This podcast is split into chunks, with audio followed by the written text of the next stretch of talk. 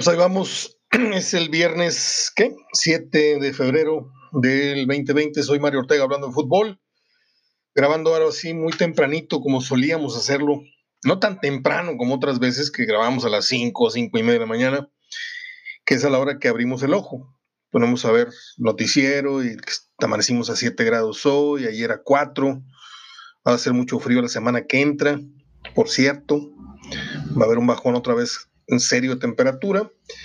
Y el fin de semana hoy vamos a andar entre los 7 y luego a 16, 26 y luego bajamos a 16 por la noche, lo que, lo que escuché.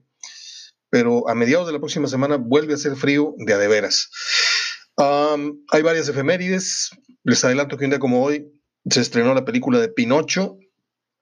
Esa película y la de Dumbo, yo creo que son las que más he sufrido yo en el cine que yo recuerdo cuando niño, no sé ustedes. Mijares, Cassius Clay, Chris Rock, Ashton Kutcher y el creador de Ping Pong. ¿Usted sabe quién es el creador del personaje aquel de Ping Pong que nos hicieron cantar en, el Kinder? Es un chileno, Jorge Guerra, creador de eh, el personaje y luego la canción que nosotros conocimos. Eh, murió un día como hoy, en 2009. Bueno, arrancó ayer la jornada 5 con la victoria a domicilio del Atlas ante, perdón, la victoria de Morelia ante el Atlas en el Jalisco, con lo cual le apachurró el debut oficialmente a, a Rafa Puente Jr. Tuvieron el empate. Eh, tenían para, para, irse 2 a 1 al frente, perdón. Fallan el penal y luego Morelia anota el 2-1 y posteriormente el 3 a 1 con lo cual le digo, pues este, pues muy desafortunado el debut. No le puedo decir que se notó una gran mejoría, pero a mí lo que me llama la atención del Jalisco es, yo no sé, ya pisándola, corriéndola, pero parece una alfombra la, cancha del Jalisco, me encanta. Me encanta cómo se ve en la televisión, se ve un tapete verde, verde, luminoso. Este, pero bueno, vamos a ver para qué le alcanza eh, con este plantel a, a Rafa Puente Jr unos, creen que es un, joven muy sobrevalorado, otros piensan que realmente pues sí tiene madera para llegar a ser un buen entrenador a futuro. Lo que sí sé, y esto lo digo con mucho respeto porque, eh, pues, ¿cómo les diré? O sea, todos los, todos los que pasamos por, por esa edad, por, por, cierta juventud, 20, 30, este, te quieres comer al mundo a puños, ¿no? Y, bueno, cada quien tiene su forma de ser. Rafa Puente habla mucho. Creo que cuando pierde y cuando gana, habla demasiado. Y, se nota como que se está disculpándose constantemente. Lo, lo, lo escuché anoche en la rueda de prensa y eso puede llegar a fastidiar. A mí no.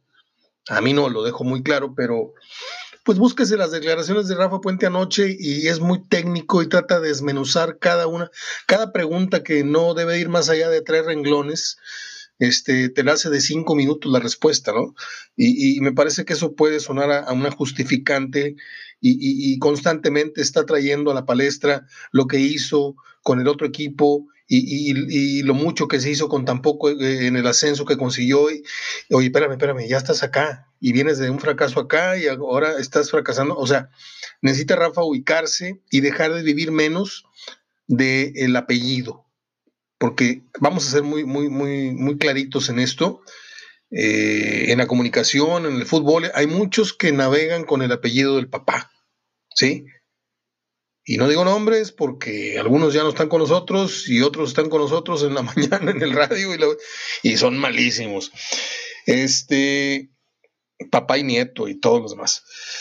Um, hoy continúa la jornada 5 con dos partidos, Puebla Santos, Cholos Toluca, para el sábado Cruz Azul Pachuca, Tigres contra Chivas, León contra Monterrey, Pumas contra San Luis, estoy el domingo, Querétaro América, en domingo, bueno que va a estar el dominguito, ¿eh?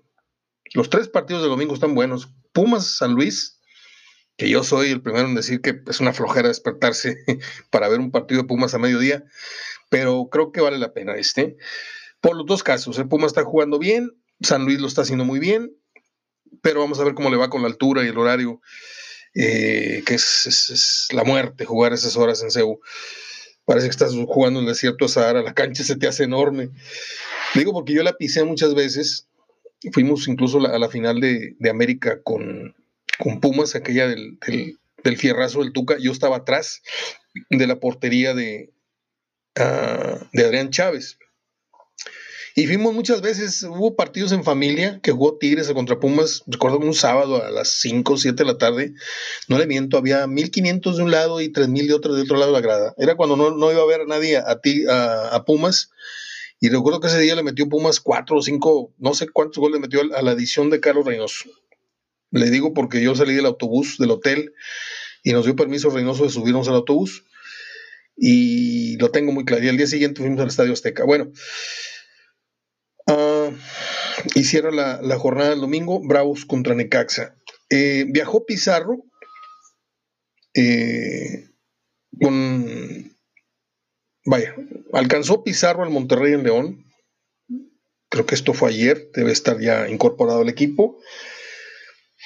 Y yo no sé si esto tenga que ver como una, una forma disciplinaria de decir, ah, no te arreglaste, pues órale, vente aunque sea al trajín del viaje y a, que estés ahí aplaudiendo en la, charla técnica, yo no sé francamente si Mohamed le vaya, vaya a hacer uso de, Pizarro, no sé cómo esté la relación desgastada o no desgastada. Eh, la actitud de Pizarro parece ser que no es la, correcta eh, internamente.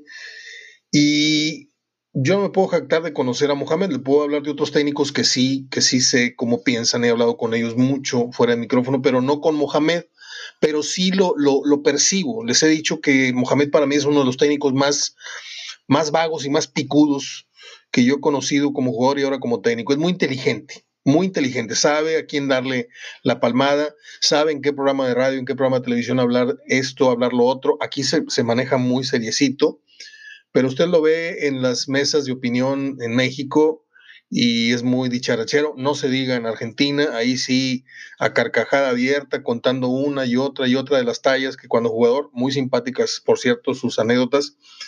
Eh, y en este tema de la disciplina del trato con el jugador, me parece que hay un, y no sería el primero con el que quema el puente, ¿eh? no sería el primer jugador al cual, con el cual se rompe una comunicación muy, muy genuina que debe haber. Se supone que lo de Pizarro ya está, como les dije ayer, cuestión de, que Monterrey resuelva el asunto del ISR, que no quieren pagar, que lo tiene que pagar el, comprador, etcétera. Pero yo a Pizarro lo veo más como una medida de que, ah, no te fuiste, pues ahora viájale, órale. Aunque se nada más sea a, desgastarte con el viaje o a, cumplir ese, ese trámite. Y si lo veo jugando, a mí me causaría mucha sorpresa. Aunque para como están las cosas, yo sí echaría mano de Pizarro aunque no me caiga bien, aunque no me lleve bien con él, siendo yo el técnico, yo sí lo usaría de periodo para que te entretenga la pelota, ¿eh? porque parece ser que se le viene un partido muy difícil a Monterrey en la cancha de León. Yo, de hecho, ahora que dé los pronósticos, pues ahí se va a dar cuenta usted que no voy con Monterrey. Definitivamente, como no fui con Monterrey en el, en el empate con Necaxa, que estuvo a punto de hacer una victoria, y que me hubiera dado mucho gusto equivocarme porque hubiera representado el, el, envión anímico que, eh, futbolístico y anímico que necesitaba Monterrey para empezar a salir de ese hoyo, del cual se ve muy, muy pesada la cuesta arriba, con dos puntos de 12, que pueden ser dos puntos de 15. De hecho, hoy Monterrey ya amaneció en el último lugar de la tabla con la, victoria del Morelia. Y eso es este. Pues es para Ripley, ¿no? El equipo más caro del de la liga ok, jornada 5 por jugarse apenas, pero como que se baja el cero y no contiene. Y Tigres por ahí anda por esas aguas del 13, 14, no me acuerdo. Pero en fin, eh, tengo por aquí una estadística saliéndome un poquito de lo que es la jornada, antes de ir con los pronósticos y hablar un poquito del, Tigres Chivas. Eh, tengo por acá lo que son los eh, mejores pasadores o asistidores de gol eh, del 2015 al día de hoy. ¿Usted quién se imagina o quiénes se imagina que son los primeros cinco jugadores que han pasado más veces para gol? Se trae una lista de nueve, que me sorprende ver a Guiñac en el noveno lugar con 21 pases o asistencias para gol. Pero el primer jugador o el que encabeza esta lista es nada menos que Dorlan Pavón, con 47 asistencias de gol. El segundo es Elías Hernández con 38. Por cierto, este, no sé qué les parezca el arranque de Cruz Azul, bueno, muy bueno, regular.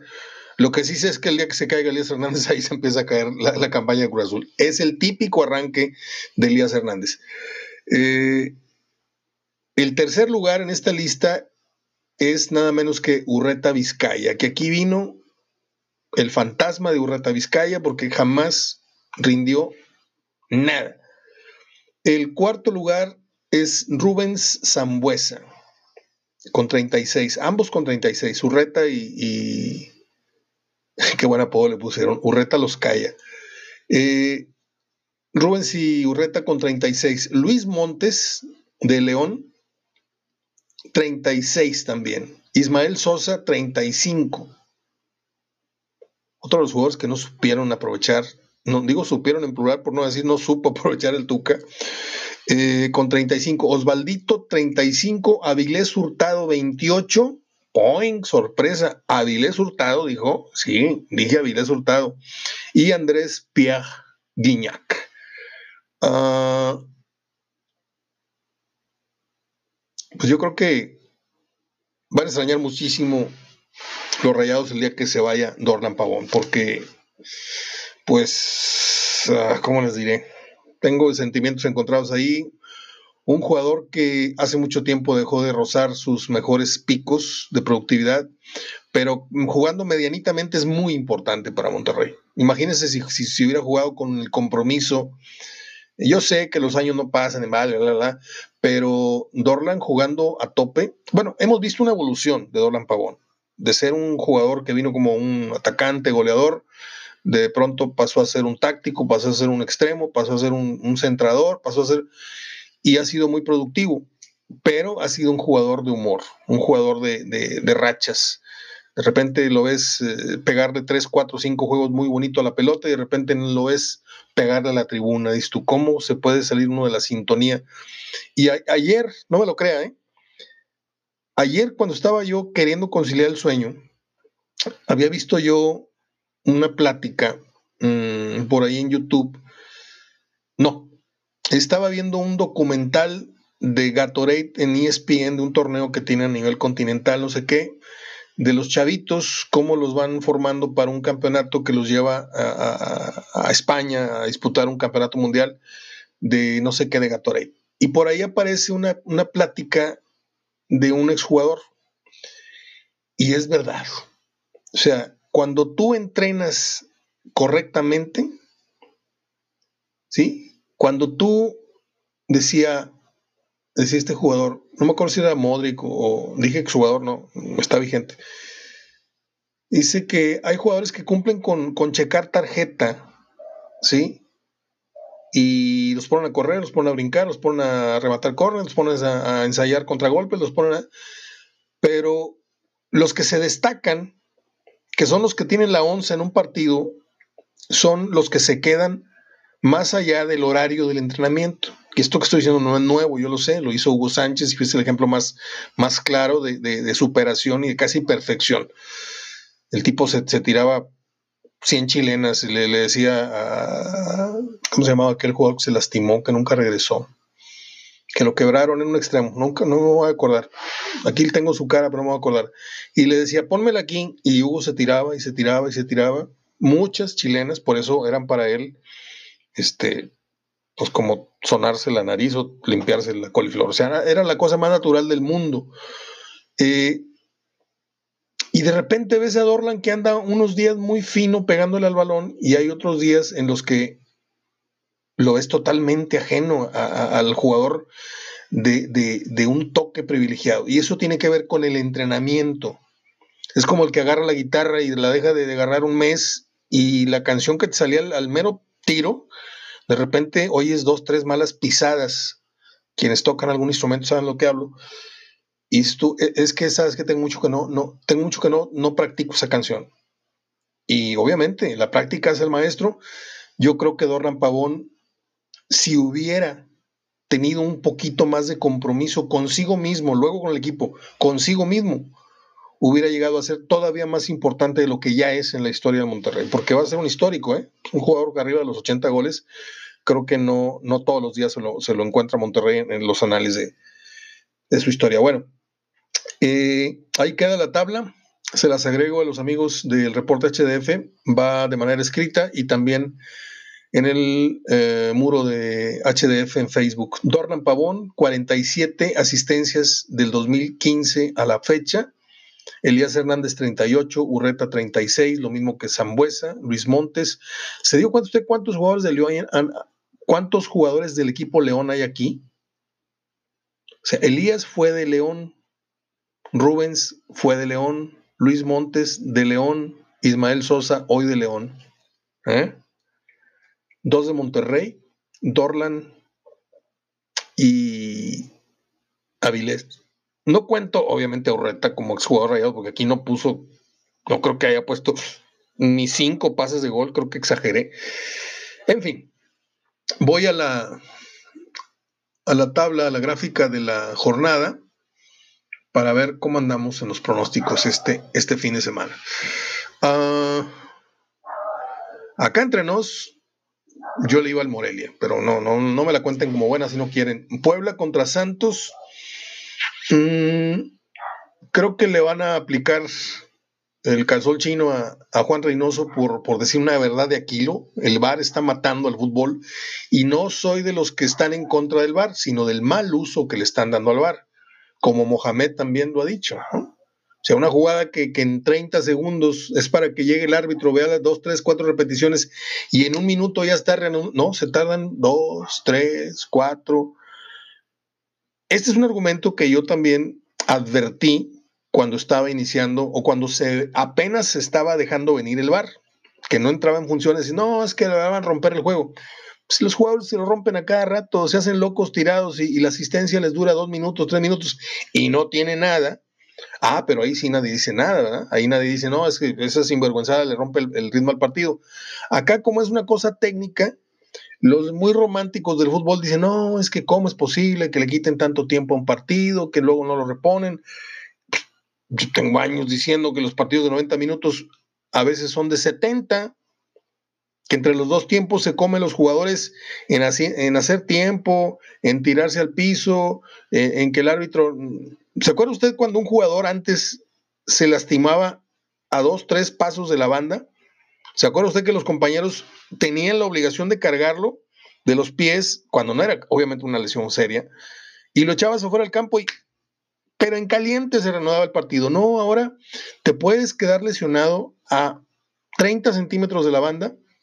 El árbitro no, tiene el criterio para decir, no te puedes dar un giro y salirte de la cancha para empezar. No, se salen con la suya. Hoy los árbitros no están tan duchos, no están tan inteligentes, no están tan bien instruidos como antes porque con eso de que se bajó el límite de, edad de los, de los árbitros hace mucho tiempo, antes tú veías a un señor ya grande como Javier Galindo, o Domingo Lamora o, o González Achundia, y a esos no los hacías tan tontos, ¿eh? Eran árbitros ya muy corridos, eran colchones muy brincados, colchas muy miadas. Oye, ¿sabes qué te duele? Salte.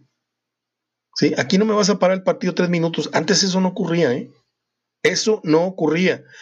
Por eso me da mucha risa que el fútbol, por un lado, quiere ganar terreno con la cuestión tecnológica y por otro lado, los árbitros y los jugadores casi casi están en contubernio y se hacen tarugos y, se roban demasiado tiempo. En fin, eh, Juan Reynoso dijo que, el, el VAR está matando al fútbol y en cierto sentido tiene razón. ¿Por qué? Porque volvemos a lo de siempre. Misma jugada, diferente criterio. Eh, ¿Qué iremos acá? Santos no ha tenido un buen arranque tampoco. Aquí es empate o es eh, Puebla. Me disculpan, pero empate o Puebla. Y si me piden un, resultado seco, voy. Voy Puebla. Tijuana, Toluca. Aquí también me huele empate. De hecho, yo marqué dos empates aquí en mi, en mi quinela personal. Cruz Azul Pachuca, voy Cruz Azul Tigres contra Chivas, qué difícil es ponerle Tigres. ¿Por qué? Por las bajas y por las modificaciones en la alineación que tiene que ser Ferretti, porque no está Pizarro, no está Quino, no está el famoso diente. que es un jugador muy interesante, habla muy, de manera muy, muy, muy inteligente. Usted ve los videos del diente y es un jugador que tuvo un, paso interesante, destacado por el fútbol brasileño, no a niveles de Sobis, pero sí es un jugador que, vaya, no es un Albertengo, no es un Cristaldo, o sea, es un jugador que tiene un, cierto nivel, pero que hasta el momento no ha llegado a Tigres, no ha llegado, no se ha puesto la de yo ahora soy o quiero ser el jefe que conduzca los avances, a lo mejor es el, brillo, a lo mejor es la, la, potestad esta que tiene Guiñac sobre los demás, en los que no los deja subir, no sé, no sé, realmente no quiero decir una tontería, pero eh, el día que se le permita a ciertos jugadores sentirse un poquito dueños del protagonismo, además de Guiñac, ese día creo que Tigres va a entrar en una nueva dimensión. Chivas, mm, no sé, yo tengo, tengo, vaya, tengo sentimientos con Guadalajara. ¿Por qué? Porque es un equipo de puros mexicanos, es el equipo que se la rifa contra una liga llena de extranjeros me cae un poquito gordo que, vivan tanto de sus rentas, pero bueno, pues es historia y, yo también vivo en mis recuerdos de las entrevistas que he hecho, de los lugares a los que he ido y se lo comparto a ciertas personas y la historia es parte de uno. A lo mejor la actualidad es otra cosa, Guadalajara, pero pues esa grandeza que tienen, yo no sé si la puedan, este, ¿cuánto tienen de no ganar aquí? 10, 11 partidos en, en casa de los Tigres mucho tiempo. Hay que ir con Tigres de manera eh, contundente, pero así como dije el otro día de Monterrey con Morelia y así como dije el otro día de Monterrey con no sé quién, con Querétaro, yo tengo mis dudas, porque tengo mis dudas. Eh, León Monterrey voy con León, perdón. Nada me daría más gusto que ganar a Monterrey. No por otra cosa, sino porque pues Tigres y Monterrey tienen que levantar esas campañas, simple y sencillamente, y porque no nos da, no nos da gusto el que un equipo suba y el otro baje, es que le voy a este, no, no, no, este programa no es así, ¿sí? Tampoco eh, le vamos por sistema a, que ganen los dos, o, que, aquí simplemente se da un pronóstico, y hoy, de equipo a equipo, el que está jugando mejor es León, aunque Monterrey mostró una leve, no mucha, leve mejoría. Si, si, empezaron para el perro, eh, el pasado partido con el casa ya jugaron nada más un poco mal, o a veces a ratos bien. Ya, no fue terrible eh, en los 90 minutos. Ahora creo que Monterrey ha empezado así como que a vuelta de rueda a echar la maquinaria y, como que están empezando a, aceitarse. Vamos a ver si con Pizarro, sin Pizarro, no sé si lo vayan a usar, les dije, pero yo veo favorito a León. Si ocurre algo contrario a la victoria de León, pues me va a dar mucho gusto, pero creo que un empate serían tres puntos de 15 y sería todavía muy pobre la producción. Pumas contra San Luis, voy Pumas, Querétaro contra América, voy Querétaro y Juárez contra Necaxe, voy con Juárez. Ya les dije que los Bravos en su casa son muy, muy bravos. Eh, Necaxa no me gustó, no me gustó a mediados de semana.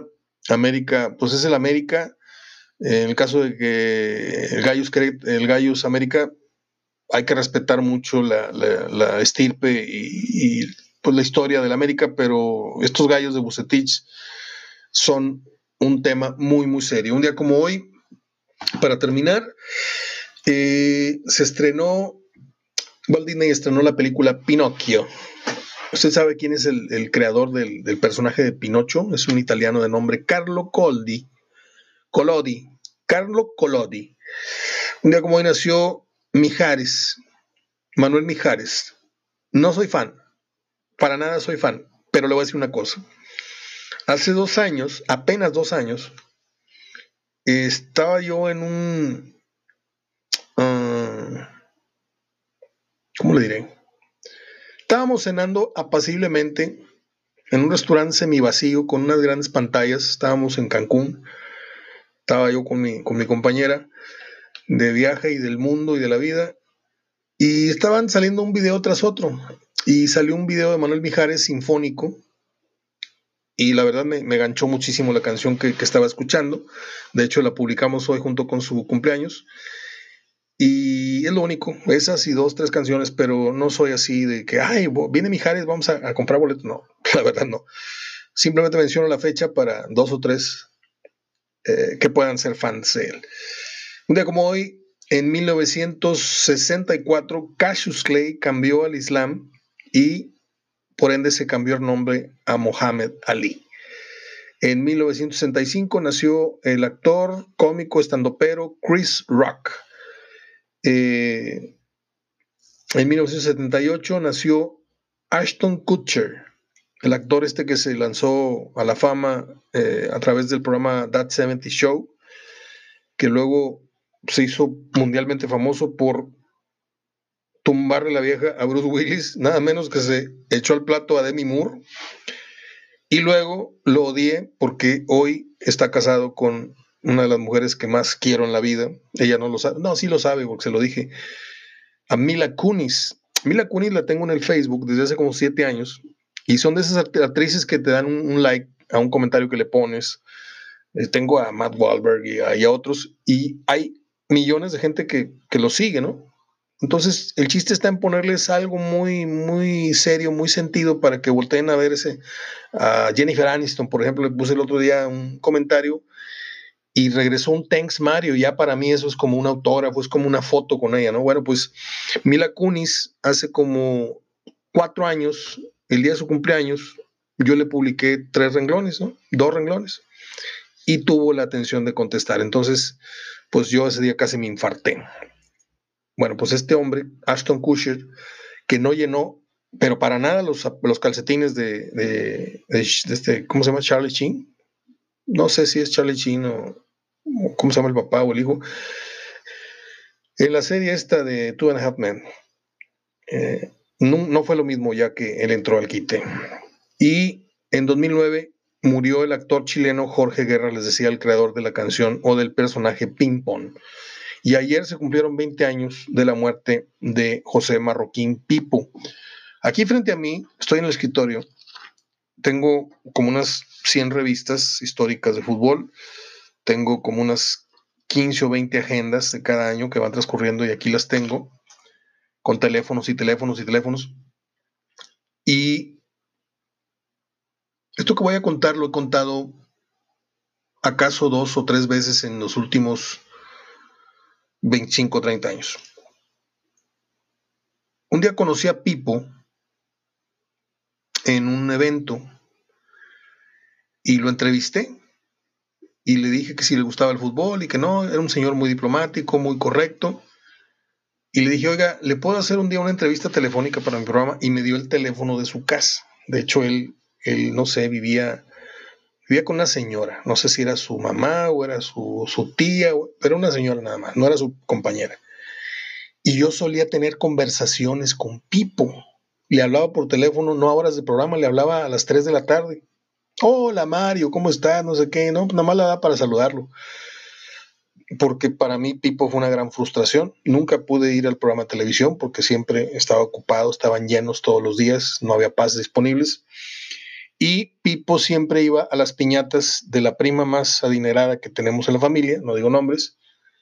Este, rentaban un salón, una vieja casona ahí que estaba en una esquina ahí por Zaragoza, y era la piñata del año, ¿no? Llegaban todos con súper regalos. A nosotros nos regalaban unos calcetines de nuestro cumpleaños, a, ella le regalaban cajas y cajas, y llegaba todo el mundo con regalos, y parecía que iba a dar una, una rifa, porque eran cerros de regalos y llegaba Pipo con su peluca color zanahoria, con sus pantalones brincacharcos a cuadros, con su chaleco rojo, con solapa blanca, en fin, lo recuerdo perfectamente. Y Pipo no tenía ojos, no tenía abrazo más que para la cumpleañera. Hacía su show de media hora, 40 minutos, abrían una camioneta y se lo llevaban.